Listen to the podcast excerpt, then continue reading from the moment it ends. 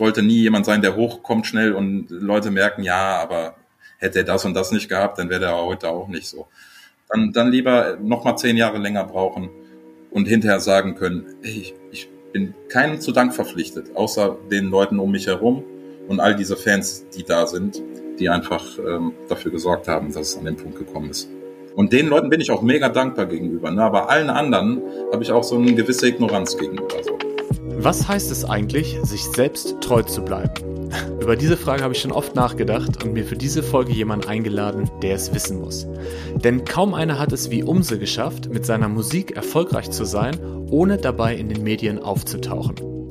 Und dass er diesen Podcast aufgenommen hat, liegt nur daran, dass wir uns kennen und er sowieso mal wieder mit mir sprechen wollte. Hm. Umse erzählt, wie er als Musiker die vergangenen zwei Corona-Jahre erlebt hat und wie es sich für ihn anfühlt, Unterstützung vom Staat anzunehmen. Er spricht darüber, dass er bei seinem neuen Album von Rap über Beats bis hin zum Vertrieb zum ersten Mal alles selbst in die Hand genommen hat. Wir sprechen über Authentizität im Deutschrap, das eigene Image und den Umgang mit Medien. Am Ende frage ich ihn, ob er sich vorstellen kann, auch noch mit 60 auf der Bühne zu stehen. Hm. Ich wünsche dir viel Spaß beim Hören. Mein Name ist Daniel Rieber und du hörst Auf der Suche nach dem Hier und Jetzt. Schön, dass du dir Zeit genommen hast. Ja, gerne. Ich freue mich sehr, dass du äh, heute bei meinem Podcast dabei bist. Mal was anderes, auch für mich. das stimmt. Wie geht's dir? Wie kommst du an? Ja, ey, mir geht's ganz gut. Im Vergleich zu den letzten anderthalb, zwei Jahren auf jeden Fall viel besser. Ähm, mhm. Hängt damit zusammen, dass jetzt wieder schöneres Wetter ist, dass sich alles lockert, dass man wieder was machen kann, dass man mehr Leute trifft, äh, dass man unterwegs ist, äh, dass auch wieder ein Urlaub in Frage kommt. Eigentlich, ja, all das, äh, was alle Leute gerade in irgendeiner Form wieder merken. So, ich gehe auf Bühnen, andere Leute gehen vor Bühnen. Ist halt irgendwo das Gleiche. Ne? So, man geht mal wieder raus unter Leute so und das tut auf jeden Fall gut. Und äh, weil eine Tour ansteht, von der ich ausgehe, dass sie stattfindet, äh, freue ich mich und habe Bock auf die nächste Zeit. Du hast gerade im Vorgespräch schon gesagt, dass du deinen ersten Auftritt jetzt wieder hattest. Jo. Wie, wie war das nach so langer Zeit? Also ja, überhaupt mal wieder Jungs zu treffen und mit denen äh, auf der Straße zu sein, unterwegs zu sein, dahin zu fahren, vor Ort sich zu unterhalten, was zu essen gemeinsam, dann den Auftritt zu spielen. Äh, ja, ist schon grandios. Äh, ich habe das auch ähm, wahrscheinlich auch mal ein bisschen gebraucht, einfach mal Abstand zu nehmen, um dann wieder zu merken, ey, das ist wirklich das, was, was dir viel gibt und was ja. dich glücklich macht. Ähm, jetzt mal vom Auftritt abgesehen, äh, da ging es auch gar nicht drum, ob das jetzt äh, der Überauftritt wird. Es ging wirklich eigentlich darum, ich habe mich darauf gefreut, wieder Leute zu treffen, unterwegs zu sein. Und der Auftritt war dann einfach nur so der I-Punkt am Ende des Abends. Und äh, da ist natürlich auch viel Luft nach oben, weil ist klar, irgendwie das ganz am Anfang der Zeit äh, die Leute einem noch nicht die Bude einrennen und da tausend Leute äh, schweißtreibend rumtoben. Ähm, ähm, deswegen, da ist viel Luft nach oben, aber so ähm, war schon war schon cool, alle wieder zu treffen. Das ist der Hauptpunkt gewesen. Ja, ja, es freut mich. Ich habe tatsächlich in den letzten zwei, vielleicht sind es schon sogar mehr, ne, zwei Jahre und drei Monate oder so, ja, so äh, auch öfter an, an dich und an, an Decker gedacht und gedacht, ey, ihr macht das einfach so von Herzen und auch beruflich und lebt davon. Mhm. Also du vor allen Dingen. Und ähm, ja, habe mich auch gefragt, wie es dir damit geht. Und was ich, was ich auch selber beobachten konnte bei mir, bei mir ist es zwar kein Hip-Hop auf Bühnen, aber äh, Vorträge halten, mhm. ist einfach, dass so zwei Jahre so lange Zeit sind, dass man sich auch so dran gewöhnt, dass es eine neue Normalität wird. Und jetzt ja. gerade wird mir wieder bewusst, was ich eigentlich vermisse. Und ja, genau. das ist nicht nur das auf der Bühne stehen und erzählen, sondern auch alles drumherum, wie du es gerade beschrieben hast. Ne? Unterwegs sein, Menschen kennenlernen. Ja, unterwegs sein, das Ganze zu planen, sich drauf Vorfreude, äh, hinter eine Last, die von einem abfällt, äh, dann mhm. wieder das Gefühl zu haben, man hat was geleistet für das, was man bekommt. Ich bin auch jemand, ich komme gar nicht damit klar, eigentlich jetzt gerade Unterstützung zu bekommen. Mhm. Aber so ist es. Ähm, wenn ich das kurz aufrolle, dann ähm, ist bei uns eine Tour angestanden, die dann abgesagt wurde durch Corona. Ja, ja. Das heißt, äh, ich lebe hauptsächlich von den Auftrittseinnahmen und mir ist da eigentlich so die Einnahme für mindestens ein Jahr, wenn nicht sogar mehr, weggebrochen. Somit äh, konnte ich mir erstmal ordentlich Kohle leihen, weil ja nicht von Anfang an auch direkt irgendwelche Konzepte da waren, äh, dass man vom Staat äh, Unterstützung bekommen hat. Das kam dann nach und nach und das äh, macht ja auch was mit dir. Also du, du kriegst dann äh, gewisse Sachen äh, bezahlt und äh, ja, mehr oder weniger äh, bleibt mir da nichts anderes übrig, als neue Musik zu machen. Mhm. Ich war aber gerade mit dem Album fertig, ich wollte eigentlich auf Tour gehen. Das heißt dann, mhm. ja, okay, Ernüchterung, äh, das fällt jetzt aus. Ähm, ja, und habe mich dann irgendwann wieder in die Mucke reingestürzt. Und da ich immer re relativ isoliert arbeite an meiner Mucke, durchs Schreiben, das mache ich nie irgendwie in Grüppchen oder zu zweit, sondern alleine, ist das halt noch mehr geworden. Zumal, ähm, ja, man konnte nicht mehr so easy durch die Gegend reisen, sich hier mit dem treffen. Ähm, dann habe ich das irgendwann akzeptiert und halt einfach mich zu Hause mehr oder weniger verbarrikadiert und äh, Mucke gemacht. Was auch irgendwo geil war, weil ich konnte da viel Zeit reinstecken, wo ich vorher immer abgelenkt war. Und ich mhm. konnte mein äh, Beat-Game, sag ich mal, so ein bisschen verbessern und äh, da auch ein Selbstbewusstsein durch erlangen, was mich dann dazu geführt hat, auch mal ein Album selber zu produzieren. Das wäre wahrscheinlich nie passiert, wäre dieser ganze Corona-Quatsch nicht gewesen. Ähm, aber was das dann halt auch so wirklich mit einem macht, so auf psychologischer Ebene, äh, merkst ja auch erst im Nachhinein. Weißt du? Das ist ja dann nicht so, während das so ist, äh, ah ja, jetzt passiert das und das mit mir, sondern du merkst nach einer gewissen Zeit so, boah, äh, irgendwie fühle ich mich scheiße in einer gewissen Form, äh, habe nicht so den richtigen Antrieb etc. Ne? Also gibt es diverse äh, Momente, wo man dann merkt, ey, irgendwas hat das auch mit mir gemacht. So. Das ja. glaube ich dir, ja. Ich erinnere mich auch noch gut daran, äh, dass das Album angesprochen, äh, das war mit Notz, mit dem amerikanischen Produzenten. Du mhm. warst da auch ganz oft drüben und hast das produziert und äh, dann kam es raus und dann kam direkt Corona und äh, die Tour musste abgesagt werden. Ja, genau, quasi. Ne? Und ja ich hab, das war auch ein Album, mit dem ich keine Umsätze erzielt habe. Ne? Das ja. will ich auch mal gesagt haben, was das, äh, das halt eine Sache war, da habe ich extrem viel Geld eigentlich für bezahlt. Natürlich ja. versucht man das zu recoupen irgendwie und das wieder rauszuholen, aber äh, ja, so hohe Vorkosten hatten wir bei keinem Album zuvor. Das heißt, ich konnte da nicht damit rechnen, dass da was durch reinkommt und die Konzerte halt auch nicht. Dementsprechend, äh, ja, war ich am Arsch an einem gewissen Punkt, ja. Ja, ja. Lass uns da vielleicht später nochmal drauf eingehen. Ähm, mhm. Jetzt, um auch nochmal das, was du eben gesagt hast, das, diesen positiven Aspekt rauszuheben. Ja, du hast gesagt, das war zwar irgendwie eine schwierige Zeit und du konntest die Sachen nicht machen, die du so gemacht hast, aber du hast dafür äh, dein, dein Beat-Game, also das ja. selber Beats gebaut und hast jetzt sogar ein Album rausgebracht, das komplett von dir produziert ist ja. und das du auch komplett selber vertreibst ohne Label. Stimmt, und das kam auch noch ist, dazu. Ja, das ist ja schon krass, oder? Das heißt, das Album, was jetzt rauskommt ähm, oder rausgekommen ist, hm. ist 100% von dir produziert, Beat, Rap, Texte und dann genau. sogar rausgebracht. Ja, das wäre genau. vielleicht ohne Corona gar nicht passiert, ne? Wäre garantiert nicht passiert. Also es hat mich ja auch dazu gebracht, zu hinterfragen, ähm, wie kriege ich es vielleicht hin, unabhängig von Konzerten mit dem, was ich mache, auch noch ein bisschen mehr Umsätze zu machen, mhm. ohne mich da krumm zu machen. Aber ich habe halt äh, ja mit einem Label zusammengearbeitet über Jahre mit einem 50-50-Deal. Ne? Und das heißt, äh, die Hälfte wird, wurde immer abgedrückt. Und ich habe mich dann irgendwann gefragt, okay, äh, was passiert denn da Label intern genau? Was machen die da? Ähm, ist das nicht sogar möglich, dass ich das selber mache? Weil ich habe ja dann doch noch relativ viel Zeit neben dem Musikmachen für andere Sachen und habe auch schon überlegt, suchst du dir irgendwie den und den Job? Und da habe ich mir gedacht, das ist so bekloppt. Warum sollst du jetzt irgendwas machen, was mit der Musik nichts mit zu tun hat, wenn da noch Möglichkeiten sind? Ja, und dann habe ich das Ganze halt äh, versucht in die Wege zu leiten, habe den Draht direkt zu Groove Attack gesucht und ähm, ja, habe dann gemerkt, äh, dass ich in Kommunikation mit denen eigentlich denselben, fast denselben Aufwand habe wie vorher mit einem Label. Mhm. Nur dass ich ein, zwei, drei, vier Sachen selber in die Wege leiten muss und organisieren muss. Aber habe ganz schnell gemerkt, das sind Sachen, die kann man schon selber machen wenn man vom Vertrieb ernst genommen wird, dann halt auch und da jemand ist, der da regelmäßig mit dir Kontakt hat.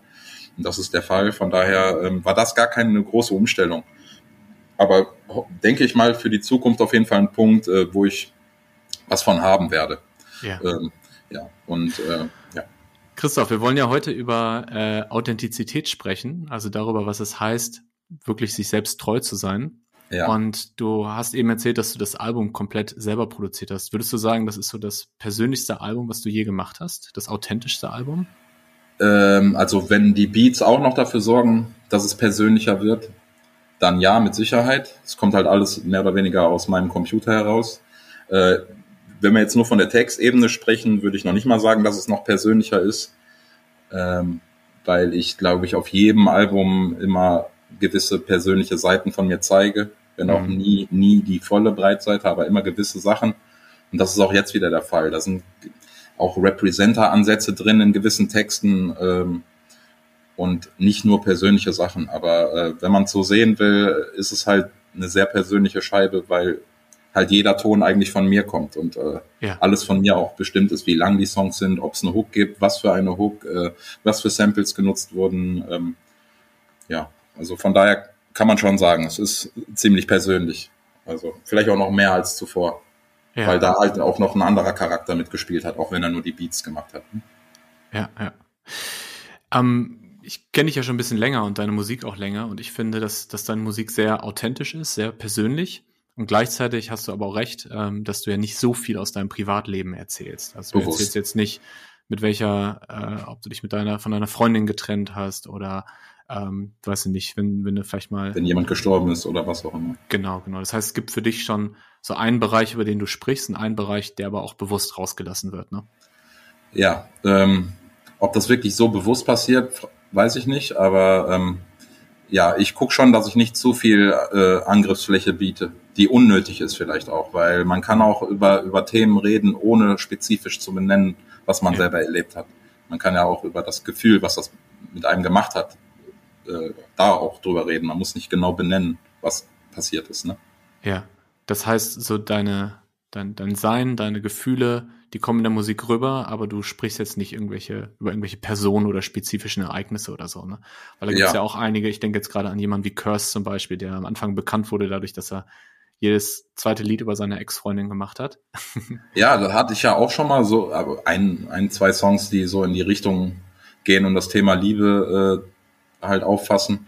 Ja. Ähm, aber der hat ja auch nie wirklich konkret Personen benannt, ne? sondern äh, einfach dieses Thema vielleicht äh, sehr ausgebreitet, so, weil das in diversen Songs dann verarbeitet hat. Ja. Mhm. Wenn wir jetzt mal über die letzten 20, 25 Jahre sprechen, seitdem du Musik machst. Ähm, ich habe dich eben gefragt, wie viele Alben du rausgebaut hast. Du meintest so sieben bis acht. Kannst nicht genau sagen, weil es sind ja auch EPs dabei und es ist schwierig zu definieren. Ja. Aber wenn du mal auf diese ganze Zeit guckst, hast du das Gefühl, dass du dir immer treu geblieben bist? Hast du das Gefühl, dass es, dass du auch heute noch hinter der Musik stehst? Ähm, inhaltlich auf jeden Fall stehe ich dahinter. Äh, ich weiß ja auch immer, aus welcher Zeit, in welcher Zeit das entstanden ist. Ähm, ich störe mich vielleicht eher an der Form, äh, mhm. Dass ich mittlerweile selbstsicherer bin in Bezug auf das, was ich dann auch vortrage, äh, selbstsicherer meine Stimme einsetzen kann. Ähm, nicht mehr so viel ausprobiere, sondern gewisse Sachen halt weglassen kann, die vorher, mhm. die ich im, vorher gemacht habe, aber dann im Nachhinein nicht mehr gut fand. Also äh, inhaltlich äh, kann man da schon hinterstehen. Aber äh, die Sprache im Rap entwickelt sich ja auch in irgendeiner Form weiter und äh, natürlich äh, habe ich dann auch gewisse Fremdschamgefühle, wenn ich mir meinen alten Kram, vor allem die allerersten Sachen anhöre. So. Ähm, aber es war ja auch schon so, dass ich damals die ersten Sachen, die ich gemacht habe, auch wirklich direkt rausgehauen habe. Und ja. deswegen äh, ist das Fremdschamgefühl nicht extrem, sondern ich weiß ganz genau, äh, dass das meine ersten Gehversuche waren und dementsprechend, was willst du erwarten? Ne? Ich habe es halt einfach direkt mit der Öffentlichkeit geteilt. Ja, ja. ja. Ähm, wir beide kennen uns ja tatsächlich vom Musikmachen. Das heißt, wir haben, als wir uns kennengelernt haben, beide Musik gemacht. Mhm. Und äh, darum finde ich die Frage so spannend, weil wenn ich mir jetzt vorstelle, meine alten Songs wären noch verfügbar und Leute würden sich irgendwie die Platten kaufen können. Ja. Äh, und ich mich selber frage, stehe ich da heute noch hinter? Ja. ja. Weil ich bin ja heute ein anderer Mensch, als ich es damals war. Klar. Und irgendwie bin ich auch der gleiche Mensch, aber ich habe mich auch weiterentwickelt. Deshalb finde ich das so spannend. Was heißt es eigentlich, wenn ich mich weiterentwickle, trotzdem ähm, das immer so zu machen, dass es authentisch ist? Also so, dass ich mich nicht in zehn Jahren dafür schäme, mhm. sondern in zehn Jahren sage, hey, das war halt damals die Zeit. So habe ich mich halt damals gefühlt. Das war meine Ausdrucksform. Mhm.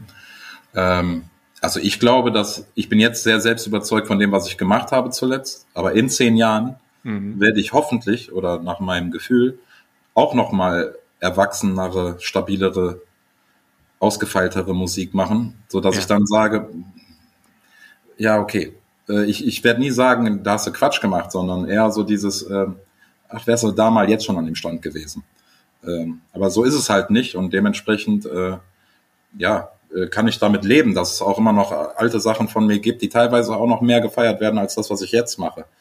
Das liegt aber an den Leuten. Darüber kann ich mich ja nicht ärgern. Ne? Ähm, sind ja auch unterschiedliche Altersgruppen, die meine Mucke hören. Also de dementsprechend äh, habe ich da kein Problem mit. Aber ich kriege natürlich lieber Feedback auf meinen neuen Kram als auf die alten Sachen. Mhm. Äh, ganz klar. Und mir geht's auch um Keks, äh, wenn einer sagt, mein Lieblingslied von dir ist von 2010. Aber ähm, so geht's mir ja dann selber auch mit gewissen Künstlern, äh, die ich mal zu einer gewissen Zeit spannender fand als dann später. Also ja, ja also ich, musste, ja. ja. Ich musste gerade an äh, deinen Song Was wäre wenn denken. Das für mich, Fall. da kann ich direkt was zu sagen. Ja. Äh, ich weiß, dass das damals für mich gefühlt eine gute Idee war, den so ja. zu schreiben. Ähm, die Umsetzung fand ich bei der ersten Version äh, schon relativ gut. Da fand ich den Beat und den Vibe des ganzen Songs besser als einfach die, die Idee oder der Text selber.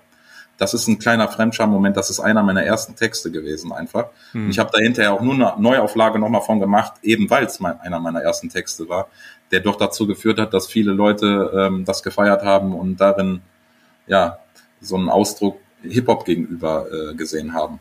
Also ja. Fremdscham, wenn ich mir das heute ein bisschen anhöre, aber ähm, ich weiß, aus welcher Zeit das war und wie stolz ich da damals drauf war. Ja, voll, voll.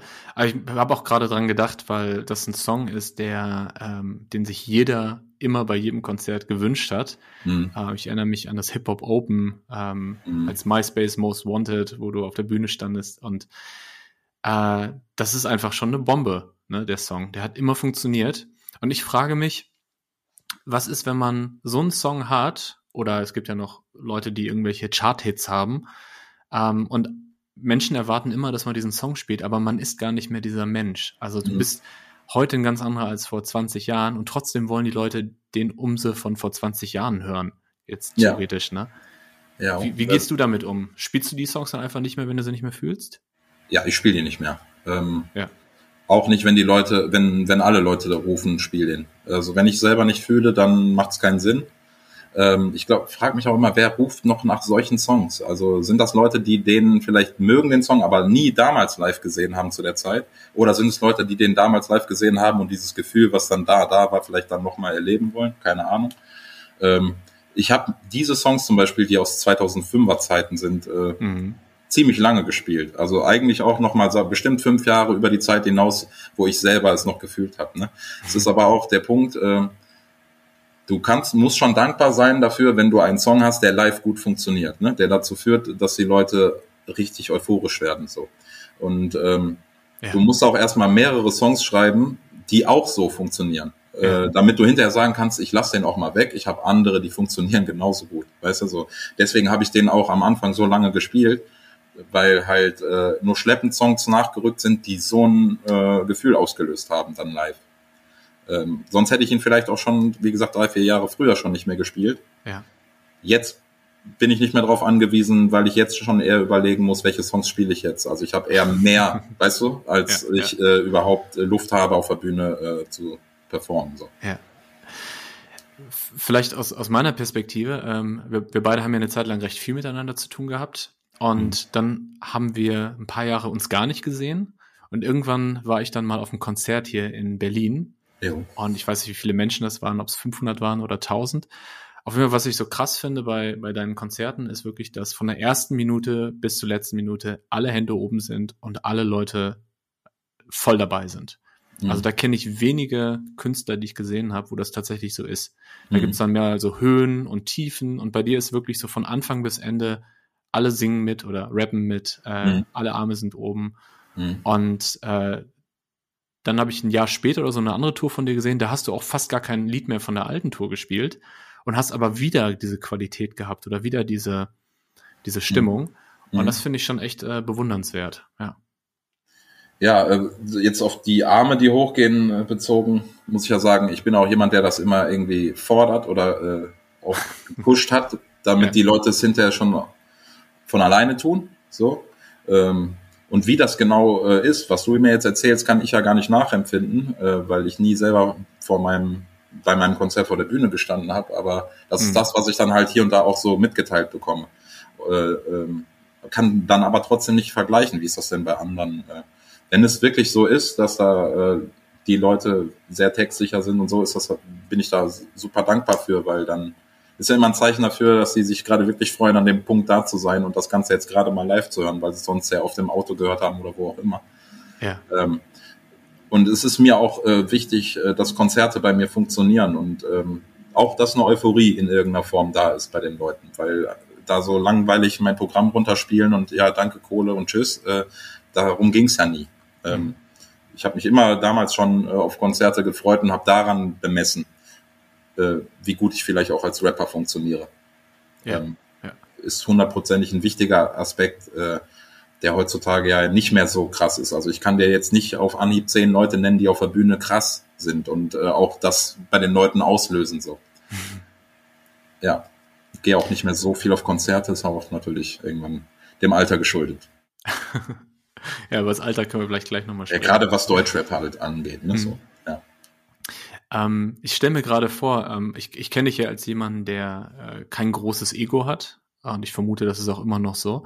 Aber ich stelle mir es krass vor, wenn man auf eine Tour geht ähm, und 10, 20 Konzerte spielt und jedes Mal sind da irgendwie sind die, die Hallen ausverkauft, äh, weil Leute einen sehen wollen, haben viel Geld bezahlt dafür. Ja. Und dann schreien sie deinen Namen und haben die Hand oben und so. Wie, wie ist das für dich? Und vor allen Dingen auch, hat dir das gefehlt jetzt in den zwei Jahren? Ähm, das ist ja schon ein ganz schöner, ganz schöner Push. Ne? Also ja, ganz schön also, Adrenalin auch in dem Moment. Ich weiß, was du meinst, dass du sagst, dass ich so ein Typ bin, der nicht das größte Ego hat. Äh, mhm. Ich weiß, was du damit meinst. Ich habe aber, glaube ich, schon ein ziemlich großes Ego. Ich glaube, mhm. sonst hätte ich sonst hätte ich es nie an den Punkt auch geschafft. Also ich bin schon sehr selbst überzeugt in Bezug auf das, was ich da tue. Ja. Aber ich bin nicht überheblich, weißt du, und ja. ich bin auch nicht arrogant ähm, und bilde mir da auch nichts drauf ein. Aber ähm, ich weiß schon sehr gut, was ich da mache. Sonst, ähm, ja, sonst äh, wär, könnte ich auch nicht selbstsicher damit vor Leute treten, etc. Und äh, dieses, diese Selbstsicherheit ist natürlich auch über die Jahre immer weiter gestiegen, je mehr man gemerkt hat, okay, das kann ich. Aber ich weiß, ich weiß halt, wie gesagt, was ich kann, aber ich weiß auch genauso gut, was ich nicht kann. Und deswegen ist das immer eine Mischung aus äh, Selbstbewusstsein und äh, Bodenständigkeit. So. Ähm, ja, und äh, mir hat das bestimmt gefehlt, dass das jetzt zwei Jahre nicht mehr so war, weil ich auf mein letztes Album gar kein Feedback bekommen habe. Natürlich äh, liest du dann mal hier und da online einen Kommentar, mhm. aber das geht ja wenn es positiv ist, hier rein und da raus. Äh, mhm. Und wenn der jemand das wirklich auch nochmal mitteilt oder auf dem Konzert äh, äh, strahlen, mit strahlenden Augen vor dir steht, dann ist das eine andere, ein anderes Feedback als ein Kommentar von wegen doper Typ oder irgend sowas. Weißt du, das, äh, ja, das fehlt mir schon. Aber wie wir ganz am Anfang es schon hatten, äh, war es auch mal gut, äh, dass das mal vielleicht nicht so war, weil äh, man oft auch getrieben ist. Gerade als jemand, der durch Konzerte sein Geld verdient, der muss dann auch unterwegs sein. Der kann sich gar nicht erlauben, mal einfach ein Jahr lang gar nicht zu zocken. Ich würde es mir aber ganz gerne mal erlauben, weil es einen Vorteil für mich bringen würde in Bezug auf die Mucke, die ich dann mache. Ja. Ähm, deswegen habe hab ich es irgendwo auch dankend angenommen. Weißt du, weil ich, ich hätte jetzt nicht einfach von mir aus gesagt, ich spiele jetzt mal ein Jahr lang keine Konzerte, weil äh, dann drückt der Schuh schon finanziell extrem. Das geht halt nicht, weißt du? Also nicht, dass ich in Saus und Braus lebe, aber ich brauche halt auch gewisses Geld. Ähm, ja, und dementsprechend, äh, ich spiele die Konzerte gerne, aber bestimmt habe ich auch schon oft in Jahren mehr Konzerte gespielt, als ich vielleicht jetzt aus reiner Lust getan hätte auch, ne? Ja, klar. So, ja. Kann ich gut nachvollziehen. Hast du eine Idee, woher diese Selbstsicherheit bei dir kommt? Bist du generell schon in deinem Leben immer so gewesen oder ist das was, was durch die Musik entstanden ist? Ähm, ich bin halt der Meinung, dass wenn ich mich etwas mit etwas auseinandersetze und das über Jahre lang auch tue, ja. dann merke ich schon irgendwann, also ich weiß schon, mich einzuschätzen. Ja. Ähm, ob ich jetzt äh, der krasseste bin, ob ich nur halb gut bin, ob ich richtig schlecht bin. Mhm. Äh, ich habe in der Musik immer gemerkt, ähm, das ist nicht wie zum Beispiel äh, beim Fußball oder äh, im Sport oder ähm, ja, da, wo, wo bemessbar ist, wer jetzt der Schnellere ist oder so, weißt du? Ähm, bei Musik geht's ja um ähm, eigene Ausdrucksformen etc. Und da kannst du nie den einen mit dem anderen vergleichen. Deswegen, es ja, gibt richtig. nicht den, es gibt nicht den besten Musiker und es gibt auch nicht den schlechtesten. Aber es gibt garantiert den besseren Fußballer und den schlechteren Fußballer. Weißt du, was ich meine?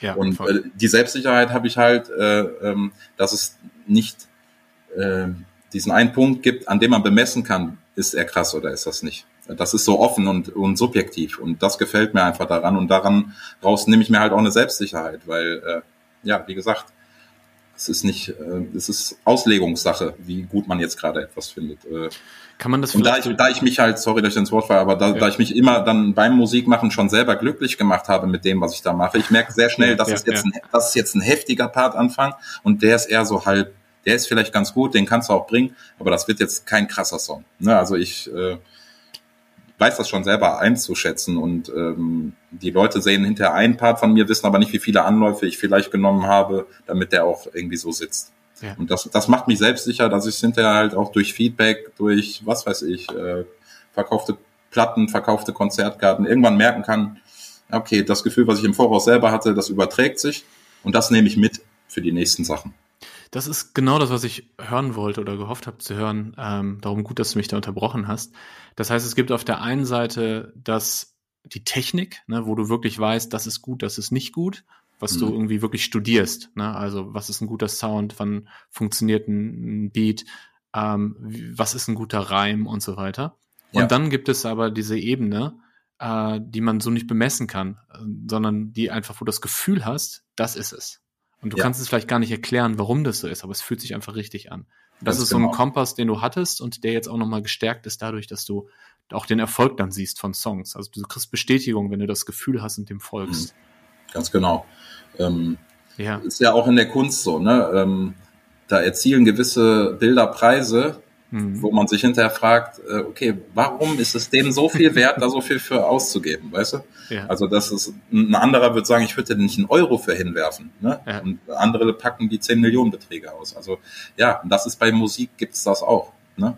Entweder es macht halt was mit dir im Inneren, was du auch keinem erklären kannst und du kannst es einem zeigen und der wird sagen, hey, ich fühle das jetzt gar nicht. Ähm, das ist das Spannende, finde ich, daran. Ähm, was mich auch immer weiter äh, ähm, motiviert, äh, einen neuen Song zu schreiben, so, weil ja. ich das äh, gut finde, dass man im, im Positiven ähm, bei den Leuten was antriggern kann im Kopf. Ja. ja. Ähm, ich, wenn ich über die letzten Jahre so schaue, was du für Alben rausgebracht hast, äh, ich habe mir jetzt auch in der Vorbereitung noch mal ein paar Sachen angehört, dann sehe ich schon eine klare Entwicklung und ich sehe schon wirklich Unterschiede technisch, aber auch von der Richtung her von Album zu Album. Äh, ich bin aber natürlich auch ein, ein Hip-Hop-Nerd und ich, ich kenne dich ja auch schon. Und wenn ich aber mit anderen spreche, dann sagen viele auch, ja, Umse macht dieselbe Musik wie vor 20 Jahren. Weil Hip-Hop hat sich natürlich weiterentwickelt. Es gibt mhm. irgendwie Cloud-Rap und Trap und was weiß ich was alles. Mhm. Das heißt, wenn man sich heute Hip-Hop in den Charts anguckt oder im, im Fernsehen oder einen Jugendlichen fragt, äh, was verstehst du unter Hip-Hop, dann ist es schon eine andere Musikrichtung. Also Hip-Hop hat sich weiterentwickelt. Jo. Und ähm, es gibt aber so einen bestimmten Vibe, ne, den du ähm, für dich gefunden hast und den du immer weiterentwickelt hast, perfektioniert hast, auch hier und da gechallenged hast. Aber so im Großen und Ganzen bist du schon einem Vibe treu geblieben. Kann man das so zusammenfassen? Ähm, ja, klar. Ich mache halt immer noch diesen Boom-Bap-Entwurf. Ähm, ja. mit vier Vierteltakt und 80 bis 85 ppm so. Ähm, ja, das ist so. Äh, ich mag das ganz gern vergleichen mit ähm, 70er Soul-Musik. Ähm, in 70ern ist da der meiste geile Scheiß entstanden. Und wenn heute jetzt sich eine, eine Soul-Band formiert, dann wünsche ich mir doch, dass die an die 70er angelehnt einen Sound kreieren, mhm.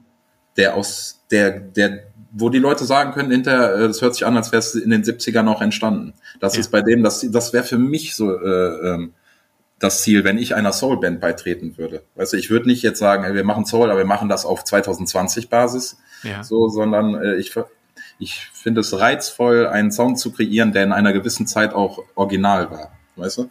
Und ähm, ähm, bei mir ist das mit den 90ern dann halt da irgendwie vergleichbar. Ich, ich mag es überhaupt nicht, diesen Vorwurf zu kriegen, so altbacken und 90s und äh, der, der verschließt sich allem Neuen gegenüber.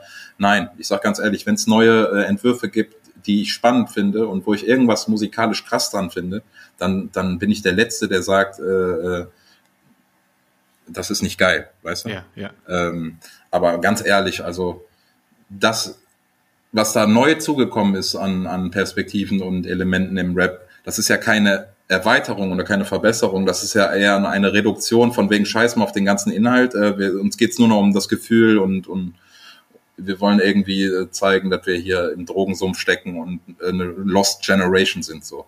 Mhm. Und äh, da, das ist so konträr zu dem, wie man selber groß geworden ist mit Hip-Hop, dass, äh, dass ähm, die Leute dann halt auch schnell denken, ja, der ist total äh, äh verschlossen gegenüber dem Neuen. Nee, äh, die sollen alle machen, wie sie wollen. Mhm. Aber er erwartet doch nicht von einem, der, der in der Originalzeit äh, groß geworden ist, dass er sich so herunterlässt und diesen Schuh äh, mitläuft, obwohl er ihn gar nicht fühlt, vielleicht. Also ja, ja. ich, ja, also das muss ich irgendwie loswerden, trotzdem auch von meinem Gefühl her, dass mhm. die Leute ähm, mich nur in diese Schublade stecken, weil ähm, wenn, wenn es nicht versteht, was da das Ziel ist, dass man immer wieder versucht, diesen einen Classic hinzukriegen, was ja nicht leicht ist. Weißt du so, es wirkt manchmal bei uns so leicht, weil wir bei jedem Song halt schon stabil versuchen unterwegs zu sein. Ähm, aber es ist halt auch immer wieder eine krasse Herausforderung und äh, ich habe meiner Meinung nach noch nicht das perfekte Album gemacht. Mhm. Und deswegen mache ich damit weiter und äh, glaube auch, ähm, es wäre krasser Kulturverlust, wenn ich jetzt auch noch diesen neuen Scheiß komplett nur noch machen würde. ähm, also, also ich, ich kann dir sagen, dass äh, deine Fans, zumindest die, die ich kenne, ähm, mit denen ich gesprochen habe, ja gerade das gut finden. Also die haben halt Bock auf diesen Style und die haben Bock, dass der sich ein bisschen weiterentwickelt, aber dass er trotzdem diesen einen Vibe hat, den du ja, als Original bezeichnet hast. Ich hasse diese Leute, die dann äh, äh, sowas sagen wie, ah, der kommt ohne Kraftausdrücke aus, äh, ähm, ne, so dieses ja. altbackene Prinzip, so ähm, ich hasse gewisse äh, Fans, die alles Neue ausschließen halt und jeden Asi-Rapper direkt verurteilen. Ja. Weil so sehe ich das gar nicht. Bei mir geht's eigentlich nur um die Soundästhetik. Es kann, wer, wer Assi ist, soll Assi rap, ganz einfach. Ne? Ja. Es geht dann eher ums Gesamtgefüge so. Äh, es gibt einen Unterschied zwischen Assi Assi und äh, äh geil Assi. Weißt du so? ja. Ist ähm, komplex. Genau, ich glaube, das ist das, was ich mit Vibe meinte. Du hast jetzt mhm. Soundästhetik genannt. Ne? Also es gibt einen bestimmten Vibe. Das ist das, was du fühlst und das ist das, was du machen möchtest und das willst du weiterentwickeln. Du willst das perfekte Album machen, wie du es gerade genannt hast, aber du willst nicht einen neuen Vibe jetzt finden, sondern du hast deinen Vibe gefunden und den teilen ja einige und freuen sich ja darüber.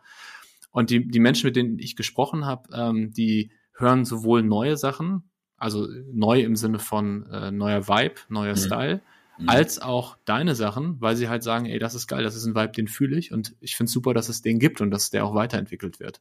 Ja. Und ich glaube, vielleicht kann man das ja auch unterscheiden, so dass auf der einen Seite, du hast es Original ge genannt, dass man sagt, es gibt dieses eine Ding und das will ich machen und das mache ich 20 Jahre, 30 Jahre, vielleicht mein ganzes Leben lang, weil ich es fühle. Mhm. Und dann gibt es auch viele Künstler, die versuchen immer wieder sich neu zu erfinden. Die versuchen immer wieder eine neue Musikrichtung für sich zu finden. Mhm. Ähm, wenn ich da an jemanden wie, wie Casper oder Materia oder so denke, die mhm. wirklich so keine zwei Alben haben, die denselben Sound haben. Trotzdem ja. schaffen sie es authentisch zu sein, was ich total bewundernswert finde. Ne? Du nickst auch gerade. Ähm, aber das, das finde ich schon nochmal herausfordernd, also wirklich den Vibe zu ändern, das ganze Look and Feel zu ändern und trotzdem noch authentisch zu sein. Das finde ich, ja, find ich ja cool. Ja, ja definitiv. Aber ich glaube, wenn man einfach menschlich, äh, äh, sag ich mal, normal bleibt und nicht abhebt und äh, ständig seine Freundeskreise verändert und sich dementsprechend anpasst, etc., mhm.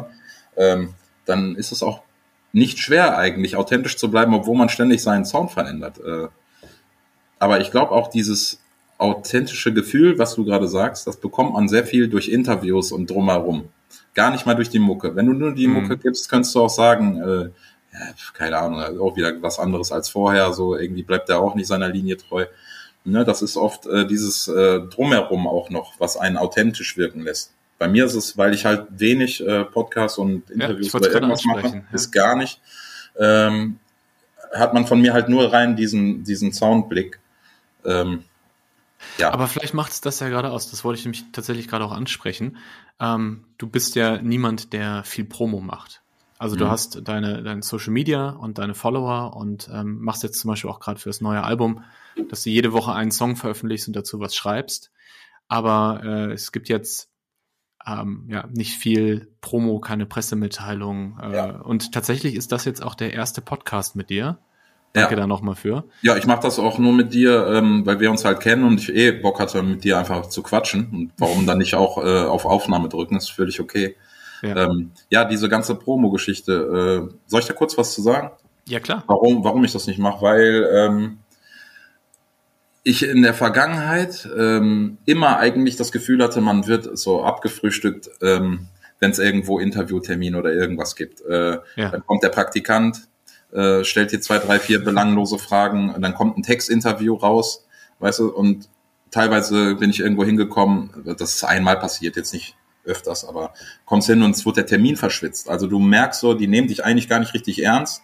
Mhm. Ähm, vielleicht, weil sie deine Mucke gar nicht so richtig fühlen oder weil sie sich denken, ey, der hat nur so und so viel Follower, was, der bringt uns jetzt eh nicht viel.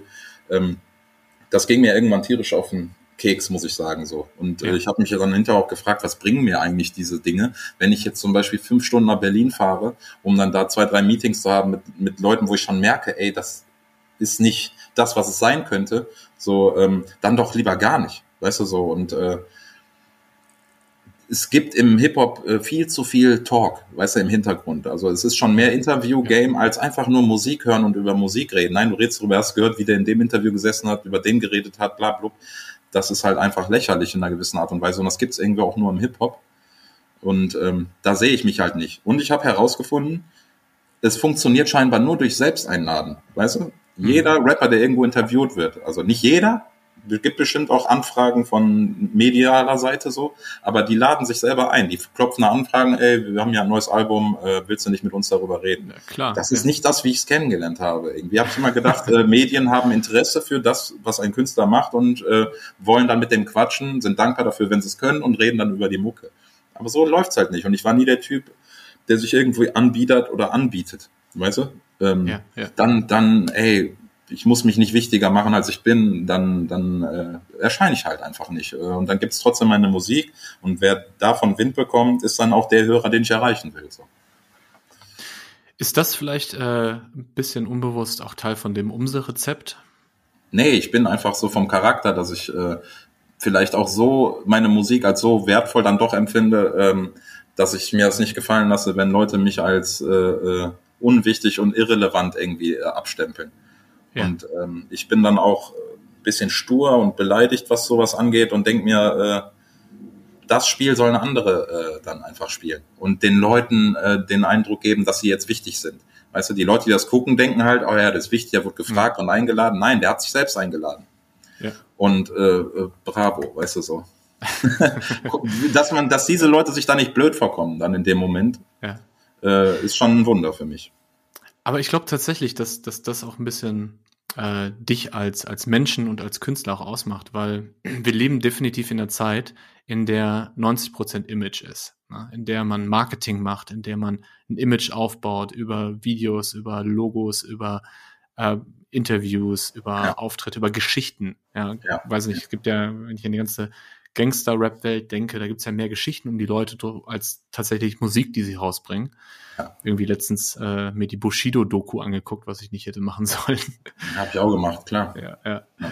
Und ähm, um das mal dann so als Kontrast zu sehen, das ist die Realität, die wir alle jeden Tag sehen. Und dann gibt es da jemanden, der sagt, ey, ich habe überhaupt gar keinen Bock drauf. Ich habe zwar ein neues Album rausgebracht und ich muss auch Geld damit verdienen, weil ich muss mein Haus damit finanzieren. Mhm. Aber ey, dann mache ich lieber kein Interview oder nur mit äh, so einem kleinen äh, Podcast von einem Freund, ja, ja. Der, der Lust drauf hat. Ja, äh, genau so. Ähm, gibt dann schon auch äh, Momente, wo ich mich dann frage, ey, äh, verschließt du dich da nicht zu sehr und musst du das Spiel nicht irgendwie mitspielen? Ähm, aber komme dann hinterher dann doch wieder an den Punkt, dass ich sage, nee, musst du nicht, weil die Leute haben es auch irgendwie gelernt, dass ich äh, in der Form kaum auffindbar bin äh, haben aber trotzdem gemerkt, er macht gute Mucke und da fühle ich mich dann auch schon ganz gut mit irgendwie, dass es sich, obwohl ich dieses ganze komische Spiel nicht mitspiele, irgendwie ja trotzdem irgendwie funktioniert. Ähm, ich kann dir jetzt nicht sagen, wie ich wäre, äh, hätte ich nie Anklang gefunden ohne Interviews. Vielleicht hätte ich irgendwann äh, dann doch versucht, mich da irgendwo einzuklinken. Aber ja, lass uns nur über das reden, wie es ist. So, es hat halt äh, auch ohne äh, Interviews geklappt und da habe ich mich irgendwann dran gewöhnt frage mich dann teilweise, okay, wenn du das jetzt voll ausreiten würdest, äh, in welche Dimension, Dimension könnte es dann noch gelangen? Mhm. Aber ähm, mir ist der Weg dahin dann doch zu unangenehm, irgendwie so. Das ist, äh, ich müsste schon über einen eigenen Schatten springen und äh, vielleicht auch in Kauf nehmen, dass ich mich da irgendwo hinsitze, wo ich mich einfach nicht wohlfühle. Und dann lieber so, hm, ja, ja. lass mal lieber gehen wir raus. Mein, meine Beobachtung von, von außen ist, dass du ja erfolgreich bist. Also erfolgreich im Sinne von, wenn man jetzt über die letzten zwei Jahre mal so ein bisschen hinwegschaut, ne? Erfolgreich im Sinne von, du kannst davon leben, von der Musik und das ohne, dass du dich verstellst. Wirklich 100 Prozent so, wie du die Musik auch gerne machen willst. Und das finde ich schon eine schöne Definition von Erfolg. Und ja. du hast über die letzten 10, 20 Jahre gemerkt, was gut funktioniert, aber du hast es nicht gemacht, weil es gut funktioniert. Aber du hast trotzdem so ein, ähm, so ein Rezept für dich gefunden. Ne? Ich weiß, dass du niemand bist, der das so bewusst macht, ja. aber vielleicht ist das ja auch äh, tatsächlich dieser innere Kompass, der dir sagt, ey, mach keine, keine Interviews, das ist kontraproduktiv. Das bist nicht du, das macht dir keinen Spaß und dann werden es die Menschen da draußen auch nicht so feiern. Ja, ähm, einerseits das, aber ich gucke mir ja selber Interviews an, obwohl ich diesen Blick darauf habe, äh, dass das ja eigentlich unnötig ist und teilweise auch ein bisschen lächerlich. Und trotzdem gucke ich es mir an, ja. um, um, um von Leuten was zu erfahren, wenn sie sich schon anbieten. So, ja. weißt du? Ähm, also das hätte äh, durchaus, wie gesagt, auch einen positiven Effekt, weil wenn ich kein Quatsch da rede, kann es ja nur einen Vorteil haben, eigentlich. Aber mir, mir geht's um dieses generelle äh, äh, Deutschrap-Prinzip du erinnerst dich auch noch an die Zeit, äh, ähm, wo es nur diesen Studentenrap gab damals in den 90ern. Und Agro mhm. Berlin kam so langsam. Die wurden aber von Falk Schacht oder so nicht interviewt, weil die waren ihm zu assi. Ja. Ja, so. Irgendwann haben die so laut äh, Randale gemacht, bis er gesagt hat, ja gut, jetzt mache ich ein Interview mit denen. Hat dann irgendwann diesen Gedankenwechsel gehabt, ja, ich habe immer falsch gelegen, ich habe das immer abgestempelt, obwohl das ist ja eigentlich genauso Hip-Hop äh, wie alle anderen Sachen, die ich vorher gut fand. Ähm, mhm. und dann waren auf einmal nur noch diese Leute präsent. Dann wurde auf einmal aber auch dieser ganze Müsli-Kram, nenne ich es jetzt mal so, ach, die ganzen Kartoffeln, weißt du, mit ihrem Rap-Entwurf, Reihenhaus-Style und so, weg mhm. damit so. Ich wäre jetzt heutzutage an dem Punkt, dass ich genauso laut schreien müsste, von wegen, hey, hallo, ich bin auch noch da, aber ich bin so vom Charakter nicht. Und ich sag dann halt eher, lass die doch einfach alle machen. Und ich habe halt über diese 15 Jahre Mucke machen oder länger äh, einfach äh, mich dran gewöhnt, auch dass es so ist. Ne? Dass man teilweise sogar belächelt wird von Leuten. Und was für ein Otto bin ich, dass ich, wenn ich das Gefühl habe, mich belächelt jemand, dass ich noch hingehe und sage, äh, ja, kannst du ein Interview mit mir machen? Mhm. Weißt du so, wie dumm. Und ich bin viel zu sehr äh, immer am Abchecken, wer ist mir wohlgesonnen, wer ist falsch, wer lächelt, aber redet, sobald du dich wegdrehst, schlecht über dich. Und ähm, ich brauche diesen ganzen menschlichen Humbug einfach nicht, weißt du, ja. der da im Deutschrap stattfindet. Das sind viele gescheiterte Egos, zu große Egos, kleine Egos, die größere werden wollen. Und ähm, nein, so, weißt du, das ist mir einfach unangenehm. Das war nie der Grund, äh, warum ich angefangen habe, Mucke zu machen. So, ich habe es auch so gelernt, dass man sich seine Bass erspielt durch Live-Konzerte äh, und äh, dann sich automatisch auch Platten äh, verkaufen. Und so ist es ja auch, weißt du? Mhm. Ich kann dir jetzt nur nicht zehn Leute daneben stellen, äh, die genau so wie ich vorgegangen sind, mhm. die nicht äh, den gewissen Pimmel äh, angefragt haben, um ihn in den Mund zu nehmen oder äh, Features gesucht haben ohne Ende. Weißt du so? Ja, ja. Es gibt garantiert viele Wege, äh, äh, die dich schneller hochkicken, aber die haben meiner Meinung nach immer noch so einen Beigeschmack. Ne? Und das wollte ich nie. Ich wollte nie jemand sein, der hochkommt schnell und Leute merken, ja, aber hätte er das und das nicht gehabt, dann wäre er heute auch nicht so. Mhm. Dann, dann lieber noch mal zehn Jahre länger brauchen und hinterher sagen können, hey, ich, ich bin keinem zu Dank verpflichtet, außer den Leuten um mich herum und all diese Fans, die da sind, äh, die einfach ähm, dafür gesorgt haben, dass es an den Punkt gekommen ist. Und den Leuten bin ich auch mega dankbar gegenüber. Ne? Aber allen anderen habe ich auch so eine gewisse Ignoranz gegenüber. So all dem, was sich sonst noch Deutsch-Rap schimpft und was überall auftaucht, wo man halt äh, sich gerade auch befindet. Du sagst das Wort Deutschrap so oft. Ähm, ja. was, was ich beobachte, ist, ähm, es gab eine Zeit, in der Deutschrap so aufkam. Das war so Ende der 90er, wo wir auch angefangen haben, Musik zu machen und uns auch so mit, mit diesem Vibe, den, den du für dich so als Original bezeichnest, auch identifizieren. Ja. Und dann hat sich Hip-Hop immer weiterentwickelt. Ich habe letztens so eine Doku gesehen, eine Arte-Doku, 40 Jahre deutscher Hip-Hop mhm. der irgendwie schon in den 70ern oder so anfängt oder ich glaube in den 80ern, ja 80 ja. bis 2020. Und es ist so spannend zu sehen, wie sich Hip-Hop die ganze Zeit weiterentwickelt hat. Ja. Und was ich äh, gerade total angenehm finde, ich weiß nicht, ob du das ähnlich siehst wie ich, ist, dass ähm, es, nachdem es immer so Phasen gab, dann war Straßenrap, dann war äh, Trap, dann war das und das, existiert gerade ganz viel parallel. Also jo. es gibt, äh, und auch die Leute von damals machen ja alle noch Musik. Ne? Äh, es gibt äh, einen Curse, der noch Musik macht, neben einem Casper, neben einem Umse, neben einem Bushido, um mal so ein paar Kontraste auch zu nennen. Ja. Und ich finde das gerade total angenehm. Ich habe das Gefühl, es darf gerade alles koexistieren und es wird nicht, man muss sich nicht für eine Sache entscheiden. Das ja, mir als und, Hörer ähm, gerade Spaß. Ja, das nimmt auch diesen ganzen Beef-Gedanken aus dem Rap so ein bisschen raus, weil jeder irgendwie so gerade seine Lorbeeren so ein bisschen ernten kann.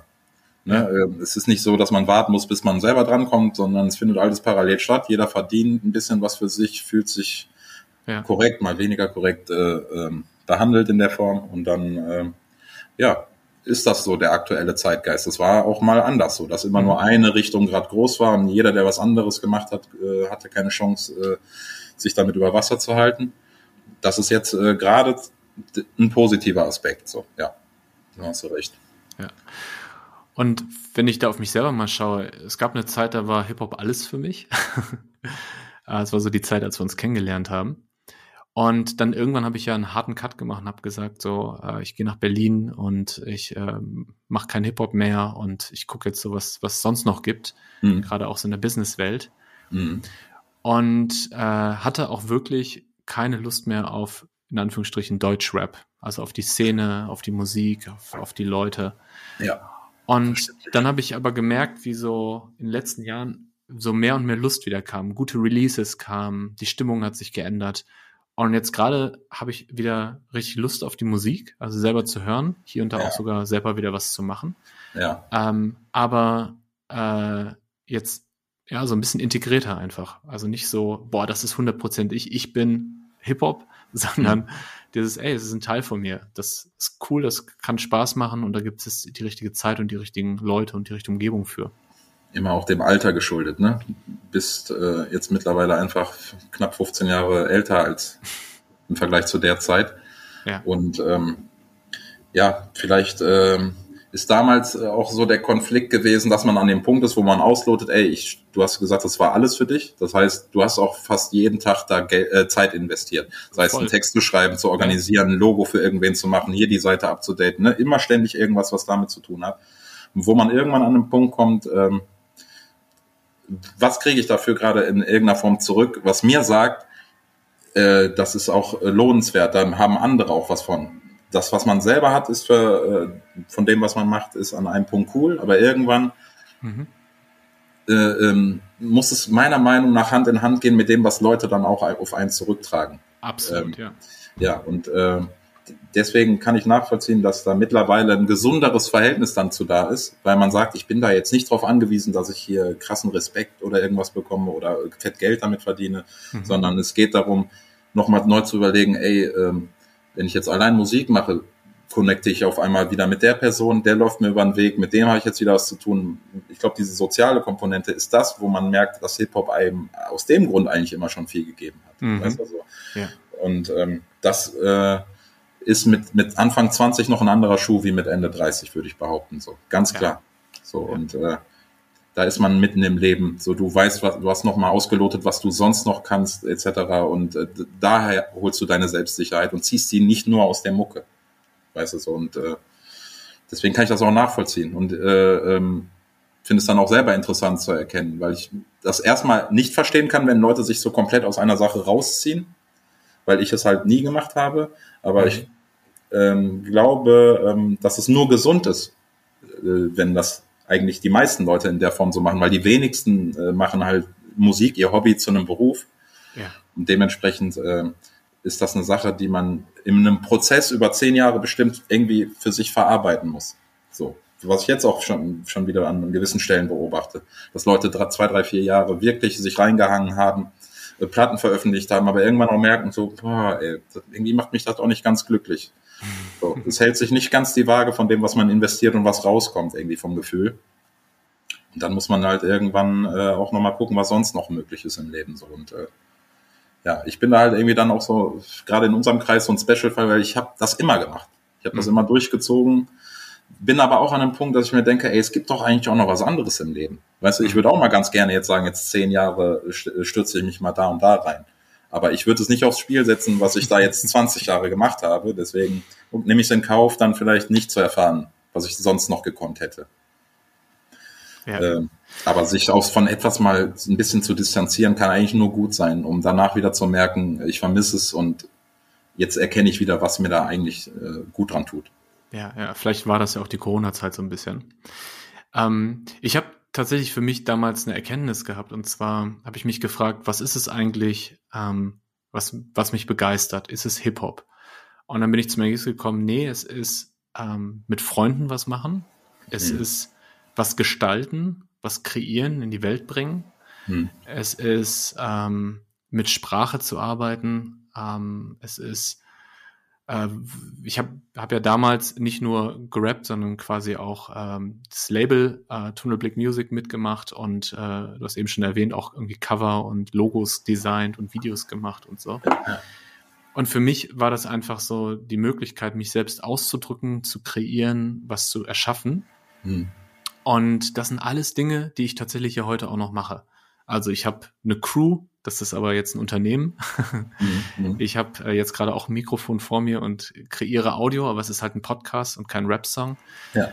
Und ähm, das habe ich für mich schon entdeckt und gleichzeitig äh, im Nachhinein kann ich auch nicht mehr nachvollziehen, warum ich so einen Hardcut gemacht habe und gesagt habe, ich will gar ja. nichts mehr mit Hip-Hop zu tun haben. Und tatsächlich auch mich bei einigen Leuten nicht mehr gemeldet habe, sondern ja. es war, ähm, ja, ich habe jetzt ein paar Jahre gebraucht, um das wieder zu integrieren und zu gucken, was ist eigentlich das, was ich dran mag und was ist das, was ich eigentlich in meinem Leben nicht brauche. Ja, ist auch gut. Also ich glaube, es hat nur gut getan. Ähm, und dann ist jetzt vielleicht auch die Lust umso größer, ähm, wie sie vielleicht vorher auch hätte gar nicht sein können. Mhm. Also weil, weil gar nicht so dieses Vermissen und diese Erkenntnis da ist, äh, dass du das ja eigentlich tief im Innersten immer äh, als wichtig empfunden hast. Ja. ja, also ich aus meiner Sicht würde auch sagen, also ich könnte es nie ganz lassen, aber ich kann es schon verstehen, wenn es wer anders für sich so entscheidet weil es durchaus auch ein Gedanke bei mir ist. Mich ja. hält aber dann noch zu viel da dran. Und ich bin auch in der Form irgendwie ähm, durch meine Kifferei und so gerne zu Hause, bin dann auch gerne beschäftigt, äh, äh, lass mich gerne, in, sinke gerne in etwas ein und verliere mich da drin vielleicht dann teilweise auch und ver, verbringe den ganzen Tag damit. Ich glaube, wenn das alles nicht so Umstände wären, die bei mir immer noch so sind, dann wird mich das teilweise auch ein bisschen ungeduldig machen. Und weißt du, das mhm. ist, mhm schwierig zu sagen, aber es hängt bei mir auch viel damit zusammen.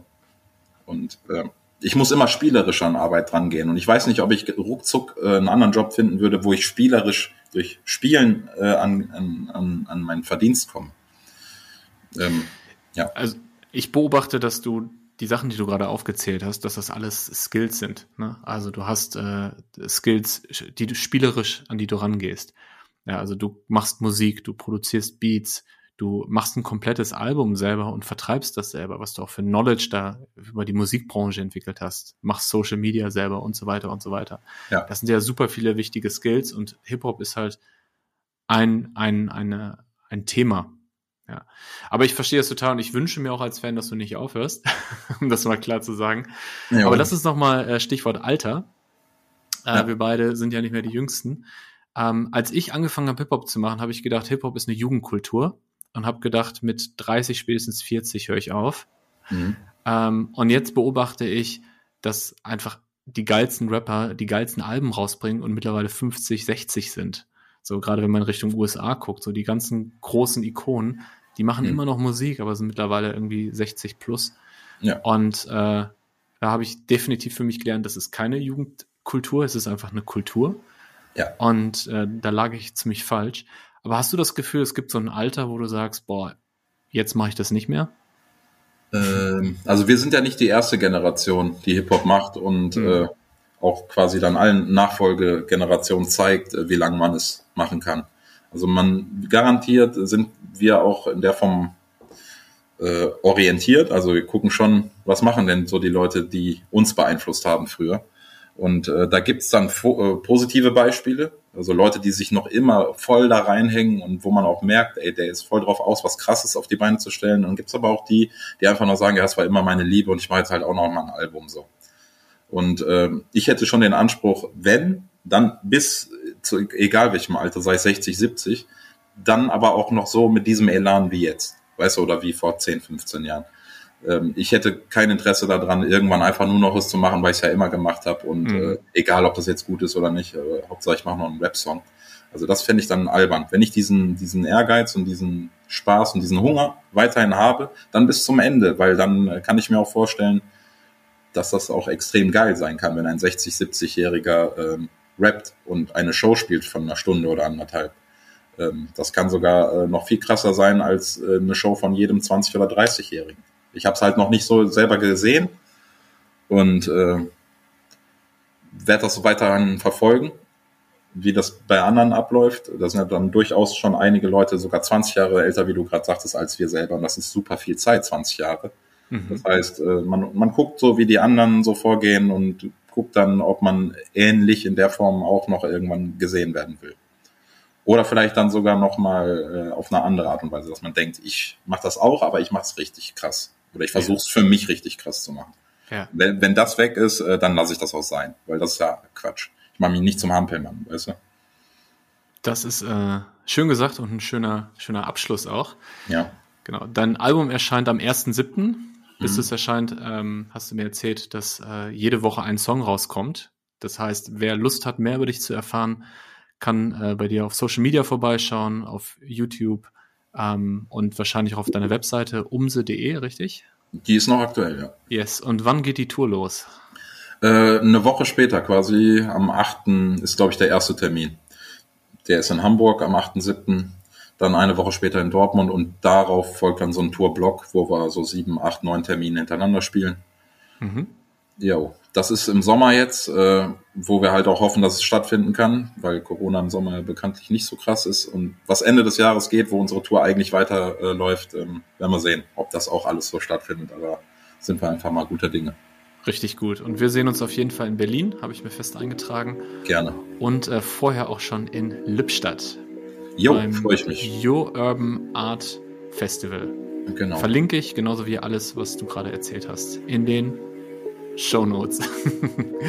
danke dir, Umse. Gerne, danke dir. Wenn du Lust darauf bekommen hast, mehr über Umse zu erfahren und in seine Musik reinzuhören, dann findest du auf Spotify, YouTube und anderen Plattformen eine große Auswahl an Songs und Videos. Besonders sein neuester Song Nie wieder passt gut zu dem, worüber wir in dieser Folge gesprochen haben. Wenn du Fragen oder Ideen zu meinem Podcast hast, schreib mir gerne an daniel at wevolve.company oder vernetz dich mit mir auf LinkedIn oder Instagram. Ich freue mich schon von dir zu hören. Alles Liebe und bleib achtsam.